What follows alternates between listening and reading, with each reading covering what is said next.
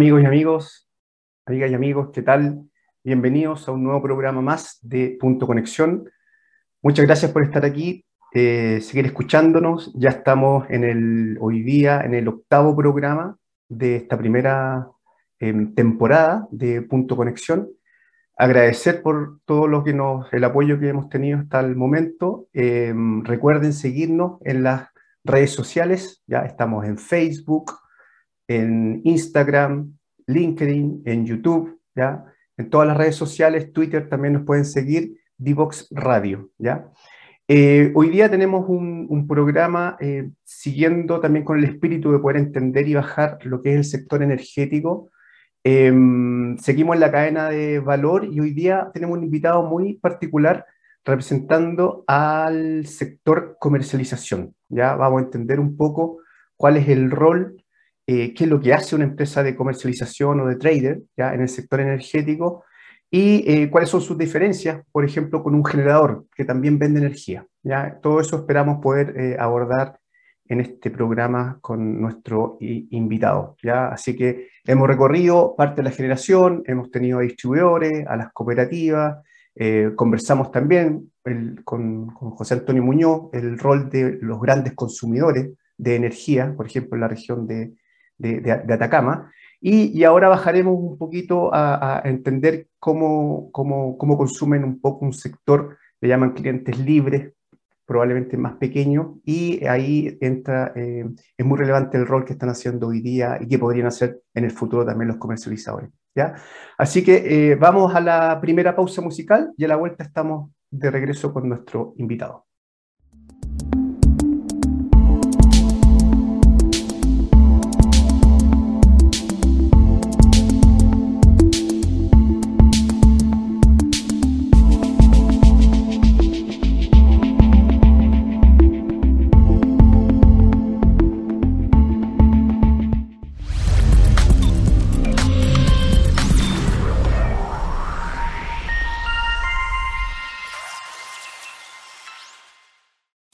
Te quedes fuera. Conversaciones de futuro para Latinoamérica. Latinoamérica. Cada martes y jueves a las 9 de la mañana en LATAM 2050 con Ángel Morales. Somos divoxradio.com.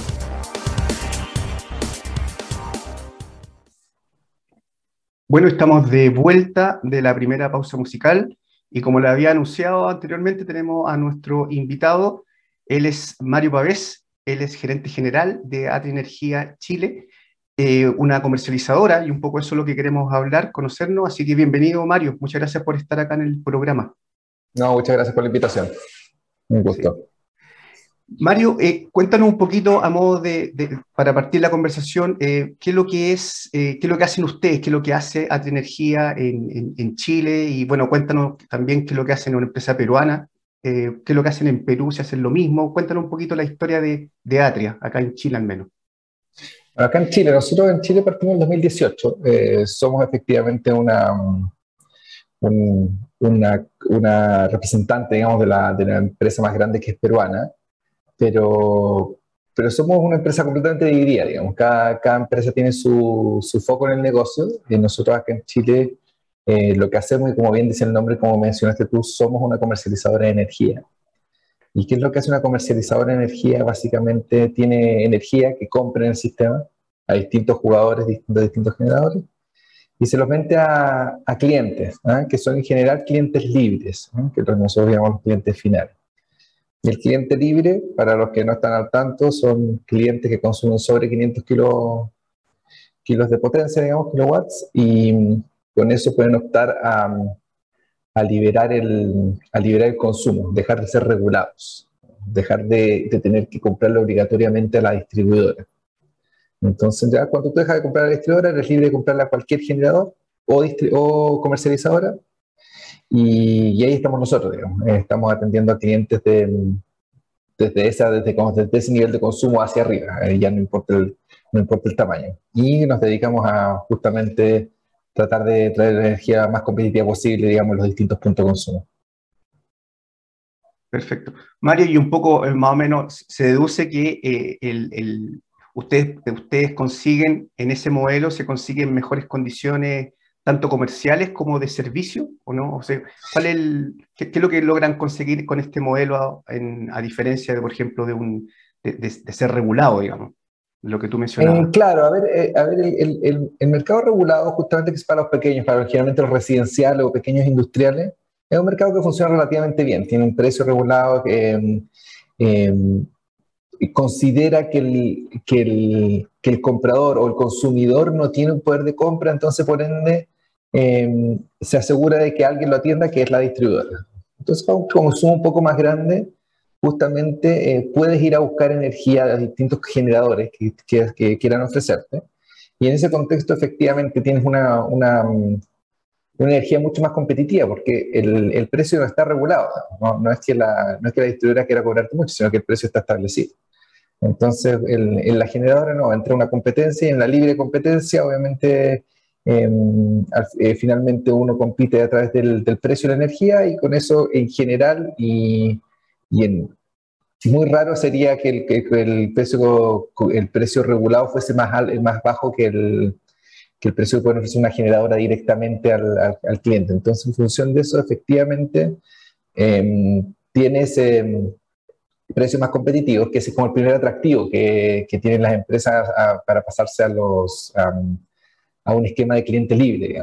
Y una vez siendo cliente libre, obviamente viene una serie, o, o inclusive antes, para migrar, muchas de las empresas dicen, bueno, yo quiero migrar, para migrar obviamente tienes que cumplir condiciones técnicas y hay que hacer trabajos eléctricos, que también los hacen las empresas, los, los, los comercializadores, en particular Atria, digamos, hablando principalmente de Atria, nosotros ofrecemos todo el proceso, es decir, desde que tú quieres migrar a ser cliente libre, eh, vemos el proceso, vemos las necesidades técnicas, hablamos con la distribuidora, que nos aprueben, etcétera. Hacemos el seguimiento hasta que migran y cuando migran empiezan a consumir con nosotros.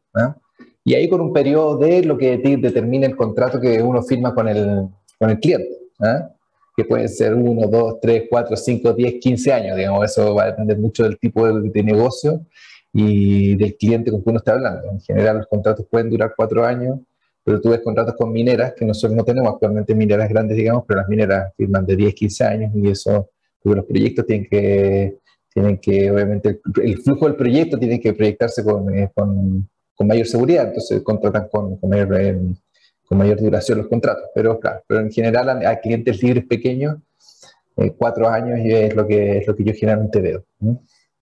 Perfecto. Sí, ahí tocaste un tema, y perdón, te pregunta, de, lo, de los um, periodos de contrato. ¿Se están viendo actualmente periodos más breves o, no, efectivamente. Sí, completamente, completamente. A ver, es que hay, hay, dos, hay, dos, em, hay dos aspectos que considerar acá. Eh, por un lado está el, el, mercado como tal, cómo está hoy día.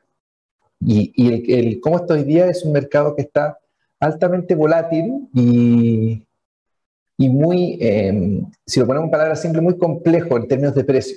¿ah? Es decir, estamos viendo precios muy altos, hay muy poca agua, viene descarbonización que no habla mucho con, lo que, con la velocidad que se están instalando las centrales y las clines, etc. Y eso hace que, los precios estén muy vueltos locos. En el precio estoy hablando del precio spot, que es el precio como del el tipo de cambio, digamos. Entonces, cuando tú tienes este, este, esta energía tan volátil y hay un cliente que llega con interés de comprarte energía, lo más probable es que tú prefieras, yo personalmente como comercializador prefiero un contrato más largo porque yo así puedo ir más competitivo, porque yo sé que eventualmente se va a, estabilizar el sistema, o eso esperamos todos, digamos.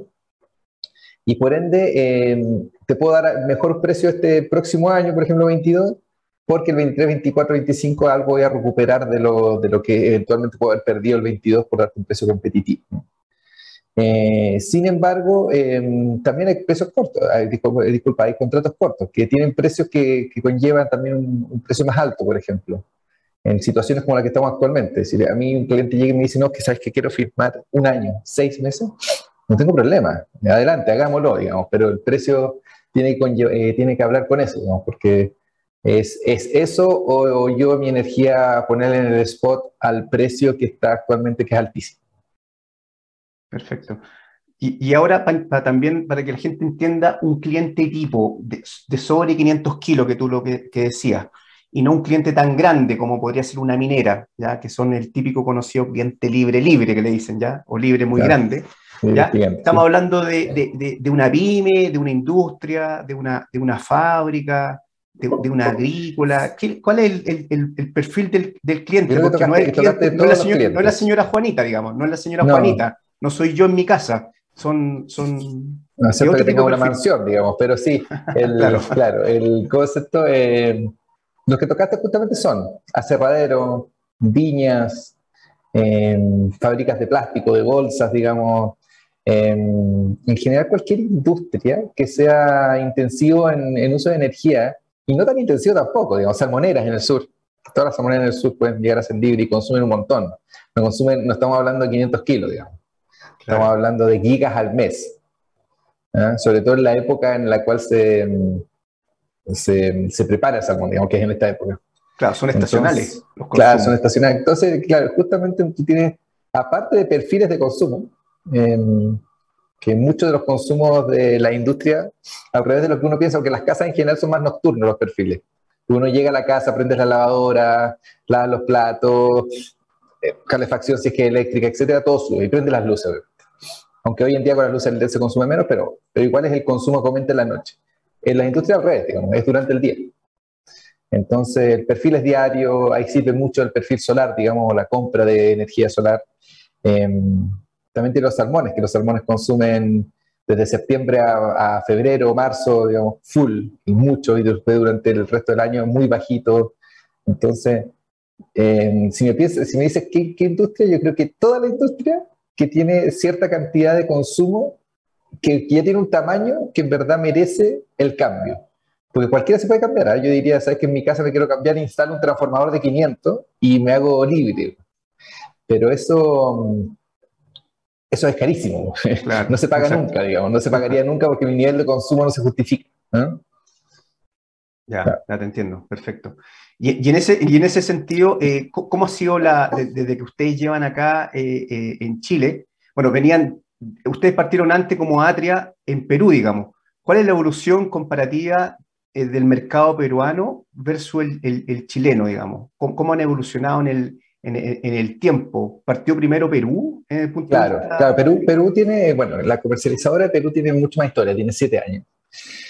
Perú es un mercado eh, que regulatoriamente es muy similar a Chile. Obviamente tiene, tiene em, sus cosas particulares y principalmente ligadas a que ellos tienen su propio gas. Eh, segundo, em, es un sistema muy enmayado y no es porque sea más avanzado que nosotros, sino que porque tienen la suerte de ser menos largos, digamos. Entonces se hace una malla y al ser una malla no tiene las condiciones de Chile de tener diferentes costos marginales en diferentes puntos del país y desacoples y líneas que se llenan de energía, digamos, y que no pueden transportar más, como lo que pasa, digamos, de las líneas del norte hacia el sur. Que a la hora solar acá en Chile se, hay tanta, tanta energía solar que ya no llega hacia la zona centro-sur, digamos. Eh, eso no pasa en Perú, digamos, es un, es un mercado en ese sentido mucho más estable y obviamente con eh, gas propio, lo que, ha, lo que ha hecho Atria y cómo ha evolucionado desde los siete años que lleva, es que originalmente era realmente un, un, comercializador puro, digamos, en donde se preocupaban obviamente de sus clientes en el sentido de prestarle servicios, lo que sea, pero principalmente ibas donde el cliente le vendías energía y eras, el, eras, la, eras este intermediario de comprar energía en el spot o de un poco de generación que puede tener, digamos, pero de comprar energía en el spot y, y vendérsela al cliente porque el cliente no puede comprar del spot al igual que acá en Chile. Em, sin embargo, ha mutado un poco. ¿Y por qué ha mutado los el último año en particular? Porque en Chile, en, Perú cambió la, la, regulación. En Perú em, se, impuso una, una, obligatoriedad de declaración del costo real del combustible. ¿eh? Eh, ellos hasta hace un tiempo podían declarar que el costo del combustible era cero, por distintas razones, digamos, eh, y hacía que el costo marginal fuese muy, muy bajo. Estamos hablando de que, para que pensemos en comparativa, acá en Chile, cuando el costo marginal es bajo, es de 40, 40 y tanto, digamos, dólares medio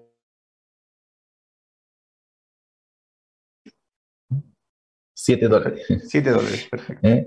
Y ahora se, está más transparentado. Ahora es, justamente la generación principal es hidro y gas y el, el, el, precio del gas es el que dicta el costo marginal, y ese precio está alrededor de 25, 26 dólares megawatt hora, que sigue siendo bajo, pero tienes que considerar que el gas de ellos, entonces, obviamente no es transporte, etcétera, etcétera, etcétera.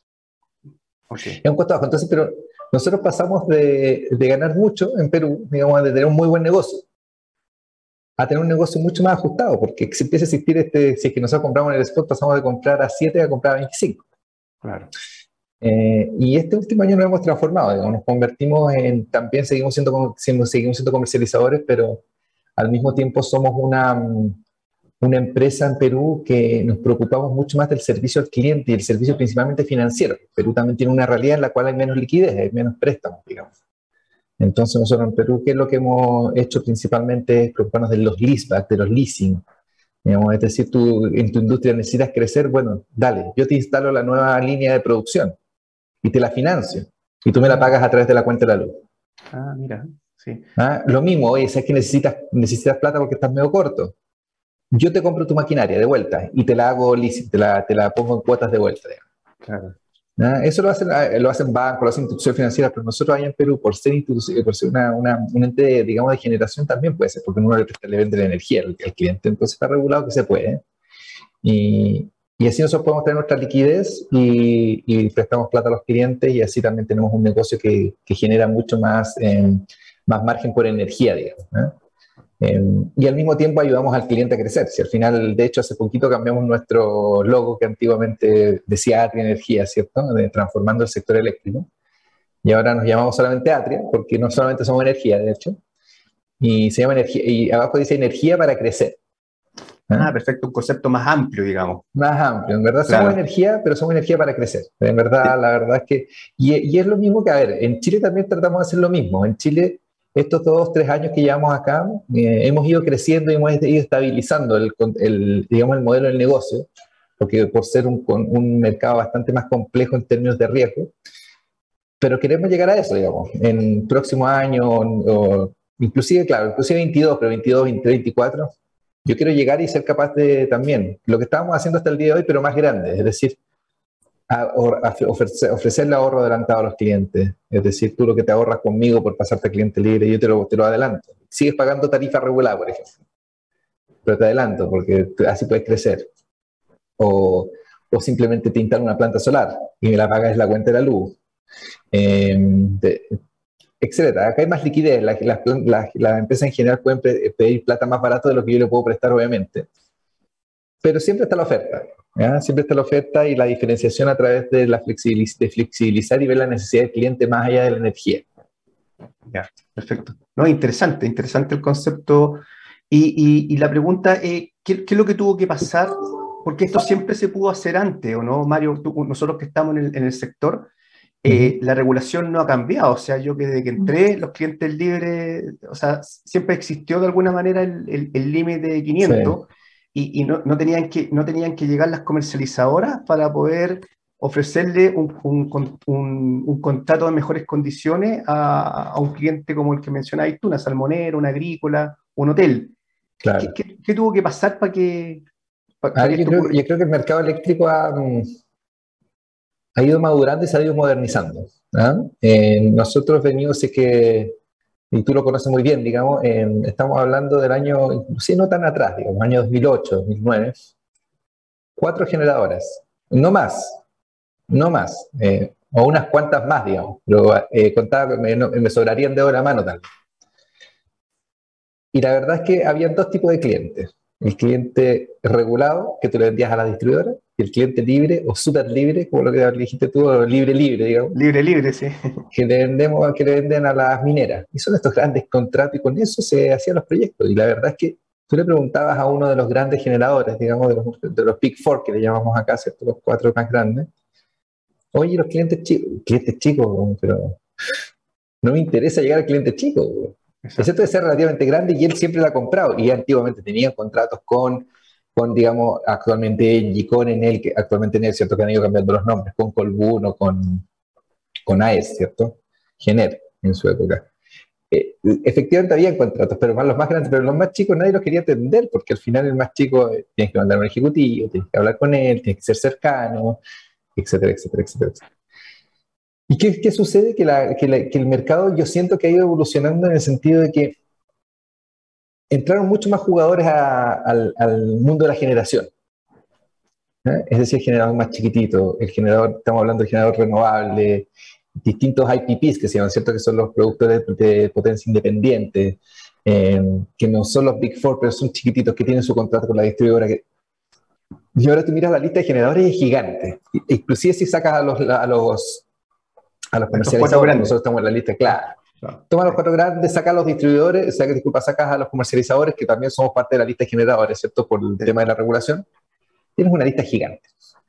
Eh, y ahí uno entiende que el mercado se torna, eh, con tantos jugadores, se torna, porque entran otros, digamos, intereses, se torna mucho más eh, líquido, podría decirse. Es decir, todos quieren vender su energía.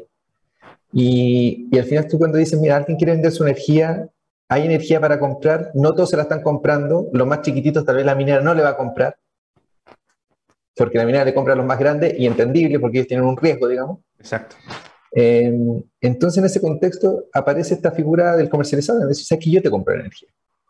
Y yo me encargo de llegar a los clientes finales porque tu, tu negocio como productor chico de potencia es tener tu planta solar, eólica o lo que fuera, biomasa, lo que quieras, digamos, pero tener su planta, operar sus plantas. Yo me encargo de tomar tu energía y ver quién la, quién la quiere, digamos, en, en palabras, digamos, muy simples. Y, y, aparece esta figura, digamos, y aparece la figura que es completamente válida, pero que antes no se hacía, y yo creo que y va a seguir eh, madurando. ¿ah? Mi objetivo de Atria es yo tener tanta energía o comprar tanta energía que no solamente voy a atender a, a los clientes finales, digamos, ¿ah? voy a atender a otros generadores que a, veces necesitan un solar que a veces necesita energía de noche, por ejemplo. Y que tenga un contrato que le vende a alguien 24/7 y que siempre tiene que estar comprando a spot en la noche y yo puedo solucionar tal vez ese problema. O a un, a un eólico que tiene alguna deficiencia durante el día, por ejemplo, lo que sea. Es decir, que, que, el, que el mercado empieza a hablar entre todos, porque activamente no, era cliente, yo genero, yo vendo la, al grande, le vendo al distribuidor. No mucho más. Entonces, entonces hoy día no es así, hoy día yo creo que estamos hablando mucho más entre todos. Eh, y, y, por qué no encontrar este punto de conexión, ser el, que, el punto de, digamos, el mediador con el que todos quieren hablar para poder hacer conectar puntos, digamos. Y ese yo creo que es el rol del comercializador y ojalá que sea el rol de, del centro de ATE, digamos, que ATE sea como el más grande haciéndolo. Perfecto. Oye, Mario, pero eh, si, si bien entendí, no, no, no, no fue resorte propiamente tal de, un cambio regulatorio, sino que fue más de, un, de, de, esto del mercado que tiene que ver con la explosión de los proyectos y los generadores sea, no tuvo que haber, un, eh, A ver, el, cambio regulatorio, hay, hay, cambios regulatorios que sí han ido apareciendo. ¿eh? Es decir, hay un cambio regulatorio que sí reguló la, la migración del cliente. Puso, puso eh, tiempos y plazos y requisitos, etcétera, del cliente hacia la distribuidora y de la distribuidora hacia el cliente para, una, para que un cliente pudiese migrar, porque antes estaba muy captivo, eh, es decir, eh, cautivo, el, cliente poco se podía mover. Le preguntaba al distribuidor, el distribuidor contestaba lento, ¿y por qué contesta lento? Porque tiene otros problemas, digamos, ¿ah? claro. eh, considerando que todos actuamos de buena fe y nadie quiere dejar eh, prisionero a alguien, digamos, pero al final no era del interés de la distribuidora que saliera un cliente, porque al final era una complejidad. Eso se regula, eso efectivamente se regula, se hace mucho, y al, haber un proceso ya hay empresas que se empiezan a interesar en ocupar el proceso. Pero, pero yo creo que se da esos tipos de cambios por la madurez del mercado, que antiguamente no había interés. Pues. Cuando empieza a haber interés y todos empiezan a preguntar, oye, ¿qué pasa si este, hoy este es grande, pero quiero que migre, pero no sabe cómo migrar? Dale, pongámosle, la ley estaba, pero pongámosle reglamento a la ley. Perfecto, perfecto. No, súper interesante. Mario, me avisan por interno que tenemos que irnos a la segunda pausa musical, ¿ya? Se nos fue el primer bloque, volando. Eh, vamos a ir a la pausa musical y volvemos para tocar estos temas desafío y temas regulatorios. ¿Te parece? Buenísimo. Ya, vamos a la pausa. No te quedes fuera.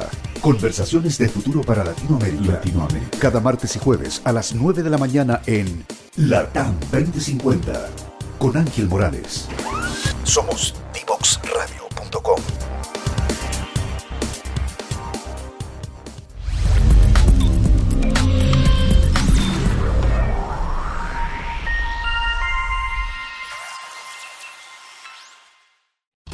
No te quieres fuera. Conversaciones de minería y energía con Nancy Pérez y Pamela Chávez. Cada martes y viernes a las 15 horas. Recursos con perspectiva. Recursos con perspectiva. Somos divoxradio.com.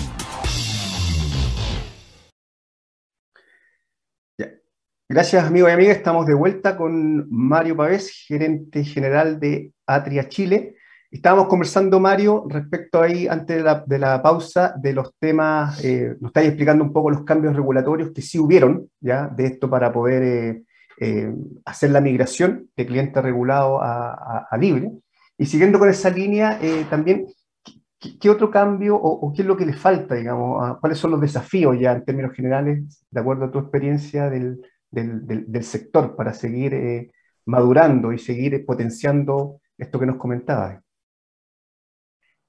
Perfecto. A ver, nosotros tenemos, tenemos un mercado que actualmente, eh, o este año, digamos, fue capaz de mostrar todas sus debilidades. Es decir, es un mercado que este año enfrentó poca agua, un cascaro, poco carbón, más renovable, etcétera, digamos. Debilidad y ventaja, digamos, si lo ponemos por el, pero es lo que yo llamaría una tormenta perfecta. Y en relación a la tormenta perfecta, eh, te das cuenta que tienes un, mercado altamente volátil. Y, lo, y, si lo piensas por el lado de la comercialización, inclusive la generación y el consumo de energía en, en general, digamos, en el sistema, el sistema se enfrenta a una, a una necesidad, digamos, yo diría urgente, de solucionar temas eh, partiendo por infraestructura, la, la, velocidad a la cual instalamos las líneas, planificamos las líneas. Yo creo que el plan de obras ha hecho muy buen trabajo, eh, eso, eso no me cabe duda. La, CNE a través de del plan de obras y planificar, digamos, el sistema em, lo hace muy bien, pero obviamente los proyectos son humanos, las restricciones ambientales, etcétera, son reales, entonces todo se atrasa, todo más lento y en función de eso llegamos a puntos en los cuales el mercado se torna, en, palabras simples, se torna muy caro. Disculpen. Entonces, yo creo que el, eh, uno, el, primer, digamos, la primera acción ¿ah? dentro de las cuales yo atacaría sería preocuparme de, estabilizar este sistema, estabilizar este sistema a través ya sea de un plan claro de descarbonización. Yo creo que es muy bien esperar o o tener las ansias, digamos, de descarbonizar la matriz, eh, de, descarbonizar de manera responsable, yo lo encuentro muy necesario. Disculpen. Em, y por otro lado, bueno, si lo pensamos en, el mercado de la, de la comercializadora, eh, poder llegar a más clientes. Yo creo que el, em, estábamos comentando, de hecho, eh, anteriormente fuera de línea, el tema del límite de, de, conexión. Y Hoy en día está en 500 kilos. Eh, y en Brasil, de hecho, hace muy poquitito, em, se estableció que el límite era cero. Cero. Todos pueden comprarle a generadora. y eso abre una posibilidad súper grande, porque tiene que ser un mercado muy maduro. Em, si usted va a Australia, en Australia también, tú puedes elegir tu, tú en la casa tuya, digamos. Puedes elegir tu, tu proveedor de energía. ¿Quién, ¿A quién le compro? Y ahí se torna un, mercado bastante singular porque sería distinto a lo que hacemos hoy en día. Hoy en día nosotros sí hablamos con grandes empresas, hay licitaciones, etc. Pero si llegamos a clientes, digamos, de los pequeñitos, no estoy hablando de llegar a cero, pero digamos, en hipotético, llegamos a cero en Chile, sería como contratar el celular. Tendríamos cada comercializador en su página web, habría, eh, existirían, digamos, comerciales en la tele y eh, para toda la gente, métete en atria.cl y contrata tu plan de energía. ¿eh? Claro. Eh, va a aparecer el WOM de los comercializadores. El WOM, del comercializador. De los comercializadores con distintos servicios, etcétera, pero em, imagínate lo divertido que sería, digamos. Y que justamente la distribuidora, y acá estoy, esto, esto es como hipotético, y creo que no vamos a llegar a eso, pero, pero podríamos acercarnos la distribuidora eh, realmente sea el monopolio que es a través mm, del dueño de los activos, digo, ¿eh? Y que ellos se dediquen a los activos, a tener redes fuertes, a tener, pero no se preocupen de estar vendiendo energía. El que vende la energía es el comercializador o el generador que opta por comercializar energía. Entonces, em, para mí el siguiente cambio regulatorio es justamente bajar la valla, aumentar la cantidad de, potenciales clientes que podemos tener, eh, que podemos atacar como generador o comercializador. Em, y con eso em, se abre todo un nuevo mundo. un nuevo mundo, todo un nuevo desafío de venta. Eh, y podemos tal vez acercarnos a mercados más maduros, mercados más maduros como el australiano, como el brasileño. Imagínate que en Brasil eh, se transa tanta energía que muchas veces antes de llegar al cliente final se, el mismo electrón o la misma cantidad de energía se ha vendido en cuatro o cinco personas promedio, en cinco empresas, digamos. Esta empresa, la original, el generador se la vende a, un, a otro generador o a un comercializador, el comercializador se la vende a otro y el otro se la vende a otro y, otro, y al final llega al cliente final. Los márgenes son mucho más chiquititos, obviamente.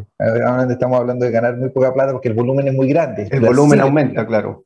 Y además Brasil es muy grande. Pero guardando proporciones, acá por lo menos que se venda dos veces, llegar al cliente final o llegar a clientes finales con, con energía competitiva, con planes, etcétera, etcétera. Imagínate lo divertido que llegaría a ser. Yo creo que ese es un siguiente paso.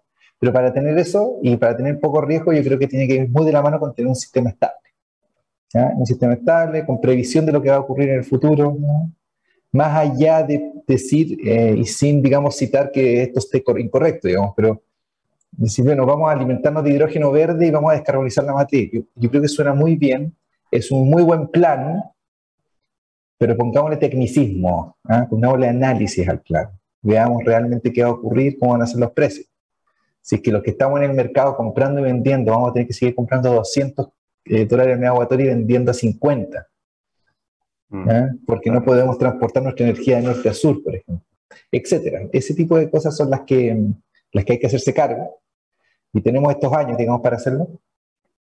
Y después, si quieres, bueno, imaginemos la valla cero, vendemos a todo el mundo, sacamos el WOM, el Entel y el Movistar de, de las generadoras, digamos, y empezamos a, a, venderle planes a la gente, que sería súper interesante. Y la persona que quiere elegir solamente energía renovable y que, esté dispuesto a poner un pelín más por el certificado. Y, bueno, vamos, vamos, pongámonos creativos. paneles solares en la casa de las personas, eh, generación distribuida, y como van a estar todos libres, nadie va a poder generar. Vamos a tener que cambiar la regulación también de la cogeneración porque tú sabes que el cliente libre no puede inyectar a la red. A diferencia del cliente regulado, que sí puede hacer net metering. Claro. Entonces, yo creo que ahí nos vamos a tener que poner creativos. Tal vez el cliente libre también va a poder generar, también va a poder hacer net metering. Eh, pero la idea es eso, yo que es seguir abriendo el mercado. Eh, y yo me, me, entusiasmo mucho porque yo creo que vienen, se vienen desafíos súper súper interesantes y, y muy divertidos, muy divertidos. Sí. No, y, cuáles son los principales? Bueno, tú, mencionaste la, tormenta perfecta de, este año que está, que está terminando, el punto de vista eh, eléctrico, ¿no? Y si le agregáis el tema pandémico, ¿cierto? Problemas de caja de tus clientes, ¿cierto? Eh, ¿Para qué decir, digamos? Eh, oye, y, en, ese, en ese contexto, el, año este de, tormenta perfecta también le pone ciertas restricciones y, ciertos mayores riesgos, obviamente, a, a nuevos a, nuevos actores al mercado, ¿no? ¿Cómo ves tú el que... Creo que nuevos actores eh, la piensan mucho más antes de entrar en estos años. ¿eh? Yo creo que dilata la entrada. ¿eh? Dilata la entrada de nuevos actores, eso no, me cabe duda. es una... Es una... A ver, esta tormenta perfecta deja al descubierto muchos riesgos que muchos que no están en el sistema no entienden pero al ver el caso extremo y que es de verdad, lo entienden a la fuerza. ¿eh? Estamos hablando en particular de comportamiento como la, como la zona de Puerto Montt, que tiene precios altísimos. Entonces, cuando tú le dices a alguien que viene afuera, no, que yo no quiero vender en Puerto Montt, por ejemplo, porque tengo energía en el norte y no puedo llevarla al sur. Pero ¿cómo no puedes llevarla al sur? Si las redes y la dale, todo el año. No, se podía. Eh, cosas así, digamos, en el sentido de que oye, pero que ojo que si que no hay agua, eh, un año no hay agua, eh, los costos marginales en el centro van a estar locos. Ah, pero ¿cómo no va a haber agua? No hay agua. Así se comporta un sistema sin agua. Cosas así, ¿me entiendes? Y yo mm. creo que eso nos ayuda a todos, a los que estamos en el sistema a robustecer nuestro modelo de negocio y a los que están fuera del sistema darse cuenta de los riesgos. Entonces, claro, en, en contexto de mayor competitividad o mayor, mayores jugadores, efectivamente lo más probable es que se demoren en entrar. Y se demoren en entrar por dos situaciones digamos que conozcan los riesgos ya, pero es difícil entrar sin comprar energía y la energía no está muy disponible estos años. A pesar de que hay mucha energía, nadie la quiere vender a nadie porque está cara, entonces la quieren vender al sistema. Exacto. Em, y por otro lado, el, y por otro lado, claro, puede que sea más lento, pero a la misma vez, como yo te decía, el, debido a que ya están mostradas las cartas de cómo es el sistema, los que entren van a entrar de verdad con gran conocimiento y con una competencia súper buena. excelente. Estábamos hablando también, eh, nosotros hemos sido contemporáneos, somos, relativamente, pero y todos estos cambios han, han ocurrido en, no sé, en los últimos 10 años, estos grandes cambios que estamos hablando, este boom, eh, este boom renovable que hablábamos, estos cambios en la comercialización, eh, son en los, últimos, en los últimos 10 años y es probablemente en los próximos 5 años también se van a hacer, todo se aceleró y se acelera mucho más, digamos, cada vez los cambios son más rápidos, digamos. Claro. Claro, yo creo que, yo creo que eso es. ¿ah? Yo creo que, yo soy muy partidario del cambio necesario, no del cambio empujado. Es decir, eh, en Chile se ha dado mucho eso. Se ha dado que la necesidad por competitividad, digamos, la necesidad por renovable abrió, se abrió competencia. Eh, la cantidad de competencia abrió la posibilidad de comercializar. La posibilidad de comercializar abre la posibilidad, digamos, de bajar la valla y de hablar entre los generadores, de compartir o venderse energía. Eh, entonces yo creo que los siguientes cambios, que todavía ni siquiera tal vez no me los imagino, eh, van a ir en función de eso. Eh, mm. de abrir canales de canales de e-commerce para energía o, o, al revés, llegar a energía o, abrir un, gran pool de energía en el centro, que sea un tipo Atria, que tenga mucha energía y que todos le puedan comprar, digamos, Em, y todos que le quieran vender a Atria también, por ejemplo, no sé, o Atria o cualquiera, pero a mí me encantaría que fuese Atria. Pero, claro, sí. Pero, pero en el contexto ese, digamos, que tener un, mercado tan líquido y tan competitivo que, que se den estas posibilidades. Mm, sí. Oye, y, y, en ese mismo contexto tú tocaste algo directamente que tiene que ver con, con la transición energética. ¿Cuál, cuál es, cuál es el, el, el, rol? Ya algo mencionaste, digamos, cuál es el rol que cumplen eventualmente esta figura del comercializador, que según lo que entiendo todavía no está, eh, regulatoriamente no está definida, digamos, no existe, no existe, el comercializador, o sea, hemos estado hablando todo este rato de comercializadores, pero técnicamente no existe el comercializador, digamos. No, somos un generador, somos un ente coordinado, un ente coordinado del, sistema eléctrico, digamos, que somos un generador más. Pero, a ver, eh, yo creo que lo, mencioné, lo mencioné tangencialmente. La, la transición energética es súper interesante, es súper interesante porque mm, nos cambia la, forma de pensar. En, algunos lo ven como negativo, otros como positivo. Yo creo que nada es bueno, nada es malo, simplemente es distinto. Y eso es lo que tenemos que establecer, digamos. ¿ah? Eh, las generaciones son distintas, digamos, una generación del tipo de energía, no generaciones, no generaciones de edad, digamos, de las personas, sino que el tipo de generación es distinto, es decir, vamos a tener un solar que genera obviamente solamente durante el día, con tal vez algo de, algo de, energía almacenada, por ejemplo, si ponen almacenamiento, etc.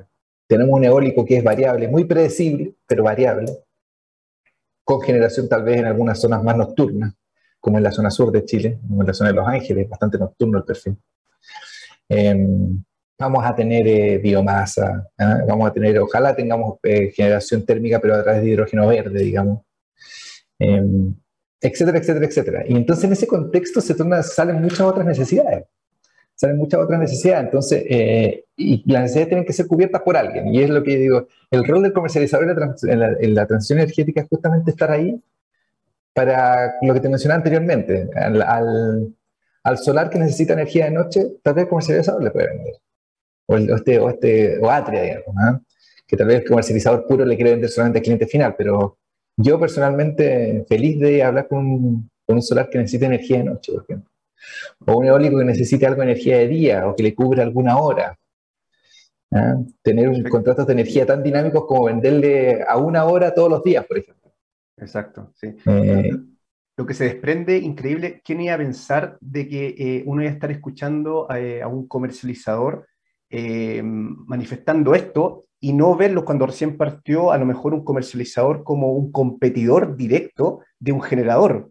Que, uno también lo puede entender así, ¿cierto? Tú estás compitiendo con, un, con los Big Four o con un Colbún en un contrato, ¿cierto? Y está bien, digamos, puede ser un contrato atractivo, pero en este nuevo esquema, eh, incluso eh, los generadores pasan a ser, digamos, actores relevantes y, y, el comercializador pasa a ser un, un, ente necesario incluso para ellos mismos, digamos justamente.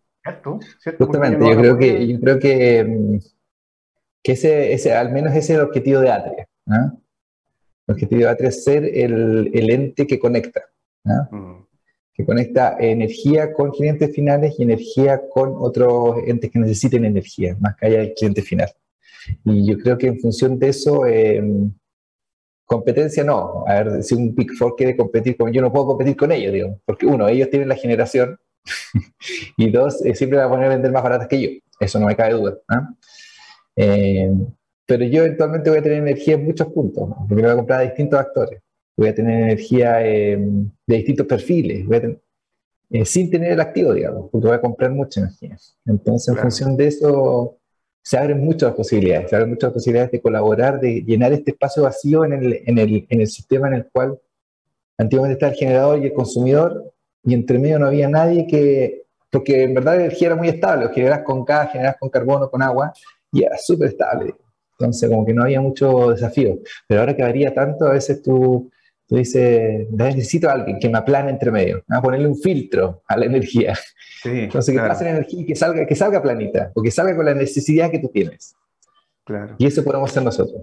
Exacto, ¿no? Y otras cosas que, que se han visto que eh, al ser, el mismo ejemplo que seguís tú, al ser la energía tan planita y estar acostumbrado a venderle, eh, por ejemplo, tú en el día, al venderle una tarifa plana, por decirlo de una manera simple, no sé, en, en, días donde la energía, como es, en, el día es más barata y en la noche un poquito más cara, tú en realidad tenés que venderle una tarifa plana y un promedio. Y el promedio puede ser que en el día eh, sea caro. En cambio, tú ahora con esta flexibilidad podríais darle a tu cliente, y entiendo que así lo, lo puedes hacer, traspasarle ese, esa tarifa eh, barata, digamos. Lo, con, lo, con, lo, cual, exacto, en el día le puedes vender muy barato, digamos.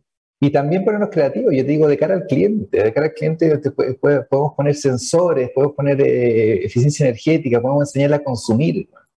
Podemos decirle, mira, sabes que yo te vendo en el día muy barato, en la noche te voy a vender caro, pero en el día muy barato. ¿Puedes cambiar tus turnos? Sí, dale, reorganicemos, ahórrate plata. Hagamos más eficiente esto. Midamos, midamos tu energía, midamos tu eficiencia. Y, y, con eso ayudas al cliente full. Pero eso lo hacemos porque, claro, los, los comerciales somos más chicos y podemos atender al cliente uno a uno. Mm, el cliente me puede llamar a mí cuando quiera. Sí. eso, eso, no va a ocurrir en otras empresas, digamos, más grandes. ¿eh? Exacto. Sí. Claro, lo, lo, que, lo que te ha pasado y lo que te tiene que pasar a, a, todos los comercializadores que se tienen que transformarse es que ya no te transformaste en una empresa de servicio.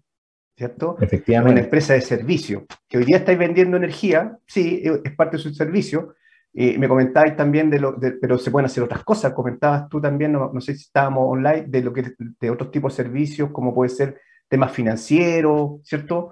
Eh, proyectos, ya. Entonces, nosotros de hecho acá en Chile tenemos, ya tenemos, eh, son 10, hemos instalado 10 parques solares pequeñitos a empresas, a clientes libres.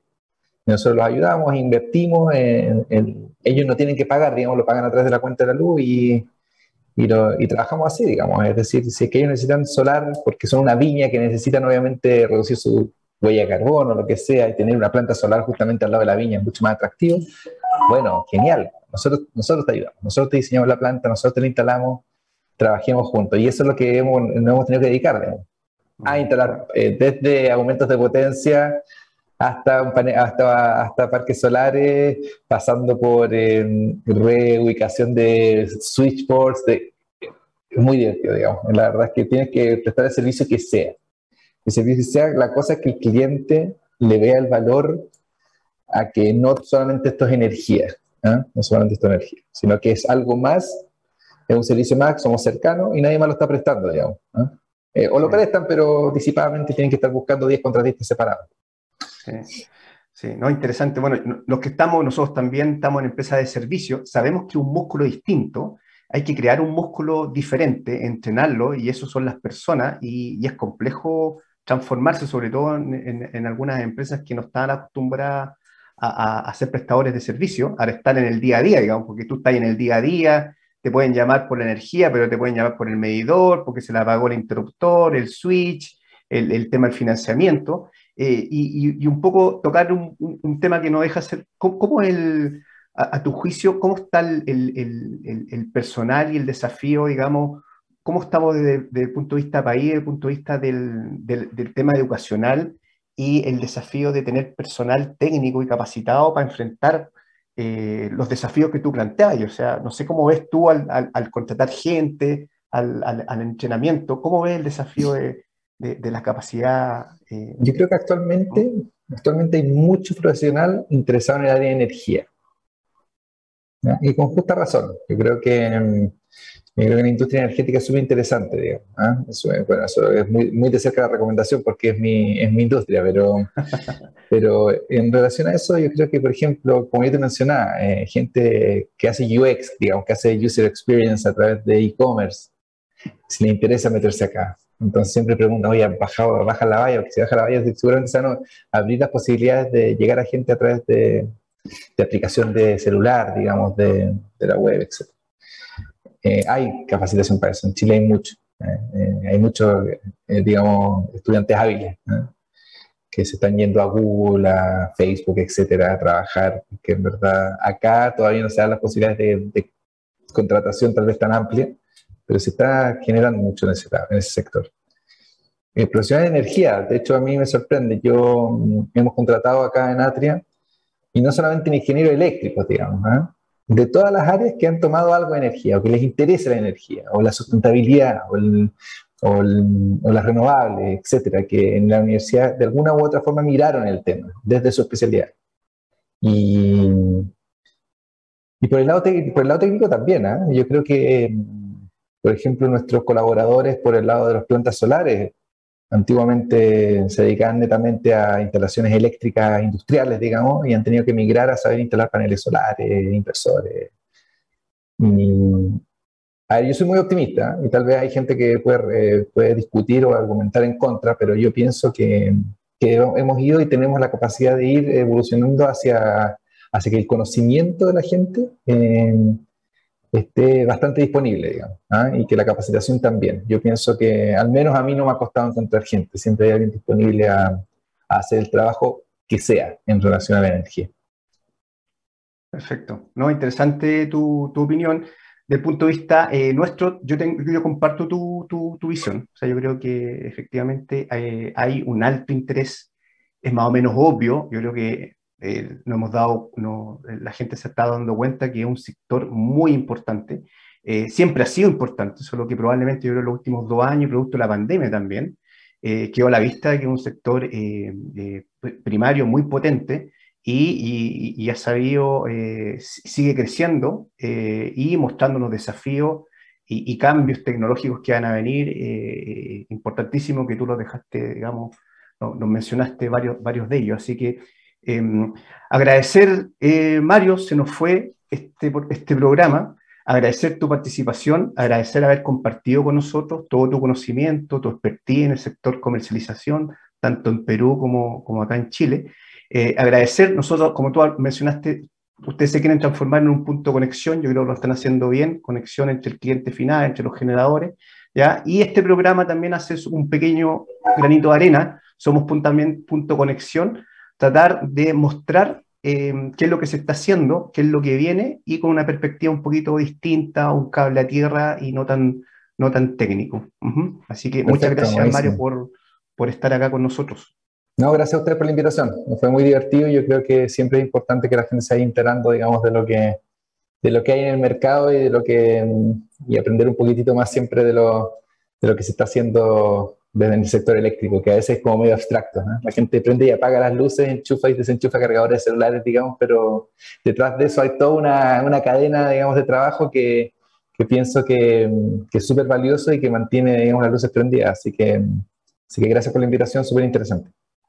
Así es. Muchas gracias, Mario, y nos vamos juntos a la tercera pausa musical. Chao, Mario, que estés bien. Chao, chao, que estés bien.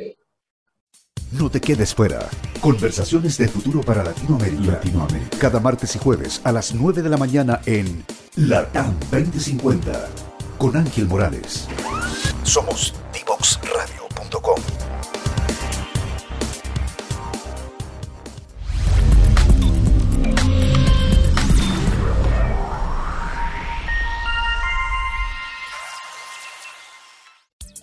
Descubramos los beneficios y retos de la tecnología en el aprendizaje. Escúchanos cada lunes y miércoles a las 15 horas en Tareas de Tecnología. Desafío para la próxima clase con Nicolás Soto. En divoxradio.com. Y amigos, amigas, estamos ya terminando este octavo programa junto a Mario Pavés, que nos habló del rol de comercialización. Acá en Chile también tuvimos eh, la oportunidad de conocer también su experiencia comparativa con, con Perú. Muchas gracias por su participación. Recuerden seguirnos en las redes sociales, Divox Radio, y nos vemos en el siguiente programa. Muchas gracias. Que estén bien.